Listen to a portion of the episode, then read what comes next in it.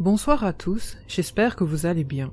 Une voix féminine? Inhabituelle, je sais, mais je me devais de répondre à l'appel de notre cher serviteur. Je vous accompagnerai donc pour quelques instants en répondant au nom de Sally. Plongez avec moi entre les lignes obscures du dernier épisode de Dans le Noir. Bonne écoute Je crois que j'ai tué ma camarade de classe en CM2. Clara se souvient qu'en CM2, elle était harcelée sans relâche par une camarade de classe nommée Nora. Nora, comme Clara l'a décrite, était une brute stéréotypée de forte corpulence. Je ne pouvais pas me défendre parce que non seulement elle était grande, mais elle avait aussi beaucoup d'amis qui étaient tout aussi méchants qu'elle. Elle affirme que ces brutes l'injuriaient, lui jetaient des pierres, mettaient des déchets dans son sac, lui coupaient les cheveux, collaient du chewing-gum sur ses vêtements et bien plus encore. Ses professeurs réprimandaient souvent Nora et ses amis, mais Nora ne semblait jamais cesser de la harceler quotidiennement. Clara dit même qu'elle a développé un mécanisme d'adaptation en canalisant sa colère sur ses poupées à la maison. Une poupée Barbie, en particulier, était sa préférée pour évacuer sa colère. Elle l'a appelée Nora.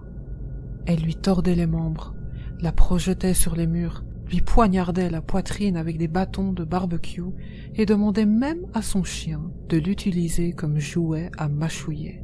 Mais ce qu'elle préférait de loin, c'était lui arracher la tête et la garder décapitée pendant des jours.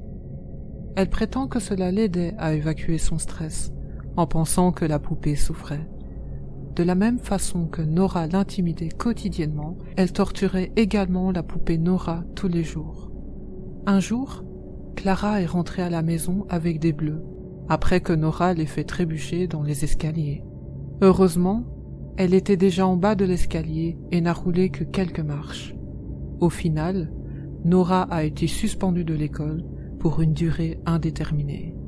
Clara, quant à elle, a été scolarisée à domicile pendant le reste de l'année pour l'aider à se rétablir. Pendant cette période, elle évacuait constamment son stress en tourmentant sa poupée Nora. Parfois, elle ne faisait que ça de toute la journée, jusqu'au jour où quelque chose d'étrange s'est produit. Quand je me suis souvenu de toutes les choses qu'elle m'avait faites, je n'ai pas pu m'empêcher de retirer de force la tête de la Barbie. Mais, cette fois, j'ai ressenti quelque chose de totalement différent. C'était comme si j'avais arraché de la chair. Clara a inspecté la poupée et n'a rien trouvé d'anormal. Mais elle n'a pas pu nier la sensation qu'elle a ressentie. Elle a dit que même le son était différent, comme si elle entendait des os s'entrechoquer et se briser. Lorsque Clara est retournée à l'école l'année suivante, Nora n'y était plus inscrite. Elle a entendu la nouvelle que Nora avait été tuée dans un accident de voiture l'année précédente. L'impact l'a inexplicablement décapitée. En réalité, je sais que ce n'était probablement qu'une coïncidence, mais une partie de moi croit toujours que c'est moi qui ai causé sa perte. Clara dit qu'elle voit parfois le corps sans tête de Nora portant sa tête décapitée la suivre dans la maison. La tête parle d'une manière inintelligible mais furieuse. Elle craint que ce soit l'âme furieuse de Nora qui essaye de l'emmener en enfer.